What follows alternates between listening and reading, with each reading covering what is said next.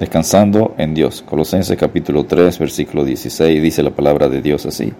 La palabra de Cristo mora en abundancia en vosotros, enseñándoos y exhortándoos unos a otros en toda sabiduría, cantando con gracia en vuestros corazones al Señor, con salmos e himnos y cánticos espirituales.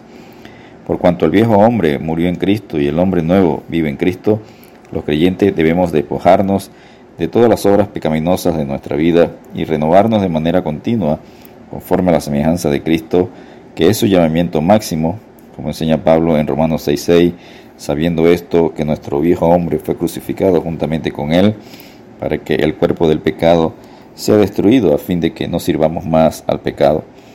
El apóstol Pablo en Colosenses 3, 1 al 4 hace énfasis a los creyentes en buscar a las cosas de arriba, poner la mira, la mente, el pensamiento en las cosas celestiales y no terrenales. Dice en Colosenses 3.1, si pues habéis resucitado con Cristo, buscad las cosas de arriba, donde está Cristo sentado a la diestra de Dios. En Colosenses 3, versículos 5 al 11, enseña sobre la vestidura que debe dejar despojarse el creyente como nueva criatura en Cristo.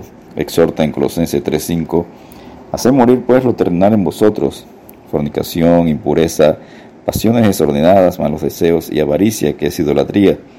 Y exhorta también Colosenses 3.8, pero ahora dejad también vosotros todas estas cosas, ira, enojo, malicia, blasfemia, palabras deshonestas de vuestra boca. Luego en Colosenses capítulo 3 versículos 12 al 17 exhorta sobre la nueva vestidura que debe usar el creyente. Dice en Colosenses 3 versículos 12 al 14, vestidos pues como escogidos de Dios, santos y amados de entrañable misericordia, de benignidad, de humildad, de mansedumbre, de paciencia, soportándoos unos a otros y perdonándoos unos a otros si alguno tuviere queja contra otro. De la manera que Cristo os perdonó, así también hacedlo vosotros, y sobre todas estas cosas vestidos de amor, que es el vínculo perfecto. En Colosenses 3:16 conseguimos la principal herramienta que tiene el creyente para lograr vestirse del amor ágape, amor de Dios, por la transformación que produce obedecer la palabra de Dios. El primer punto que consigo en Colosenses 3, 16, parte A dice la palabra de Cristo mora en abundancia en vosotros. La palabra de Cristo es la palabra de Dios, las escrituras inspiradas por el Espíritu Santo.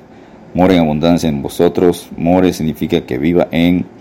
en abundancia tiene que ver con cantidades exuberantes, excesivas, cuantiosas. Las escrituras deberían llenar, empapar todos los aspectos de la vida del creyente y controlar todo pensamiento, palabra y acción, como dice el Salmo 119, 11 en mi corazón he guardado tus dichos para no pecar contra ti. En Filipenses 2.16 dice, asidos, agarrados de la palabra de vida, para que en el día de Cristo yo pueda gloriarme de que no he corrido en vano ni en vano he trabajado. En 2 Timoteo 2.15, procura con diligencia presentarte a Dios aprobado como obrero que no tiene de qué avergonzarse, que usa bien la palabra de verdad. Esta enseñanza es paralela con Efesios 5.18, sé llenos del Espíritu porque los resultados de ambos son los mismos. En Efesios 5, 19, 20 y en Colosenses 3, 16. En Efesios 5, 18 el poder y la motivación para todos los efectos es la llenura del Espíritu Santo, mientras que aquí en Colosenses 3, 16 es el hecho de que la palabra de Dios mora en abundancia en el creyente y los resultados de ambos son iguales. El Espíritu Santo llena la vida controlada por su palabra. Esto demuestra que la llenura del Espíritu Santo no es una experiencia emocional, sino un control constante, continuo de la vida del creyente como resultado de la obediencia a la palabra de Dios. Jesucristo dice en Juan 5:39, escudriñad las escrituras, porque a vosotros os parece que en ellas tenéis la vida eterna y ellas son las que dan testimonio de mí. Segundo punto en Colosenses 3:16b dice, enseñándoos y exhortándoos unos a otros en toda sabiduría. El Espíritu Santo con la palabra de Dios capacita al creyente para enseñar, animar a otros con la sabiduría que da Dios como lo enseña 2 Timoteo 3, 16 al 17. Toda la escritura es inspirada por Dios y útil para enseñar, para redaguir, para corregir, para instruir en justicia, a fin de que el hombre de Dios sea perfecto, enteramente preparado para toda buena obra. El tercer y último punto en Colosenses 3:16 parte C, cantando con gracia en vuestros corazones al Señor con salmos e himnos y cánticos espirituales.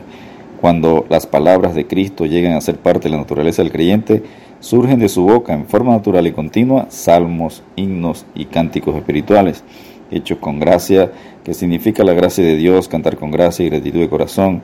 David, luego de ser transformado por Dios, dice en el Salmo 43, puso luego en mi boca cántico nuevo, alabanza a nuestro Dios. Verán esto muchos y temerán y confiarán en Jehová.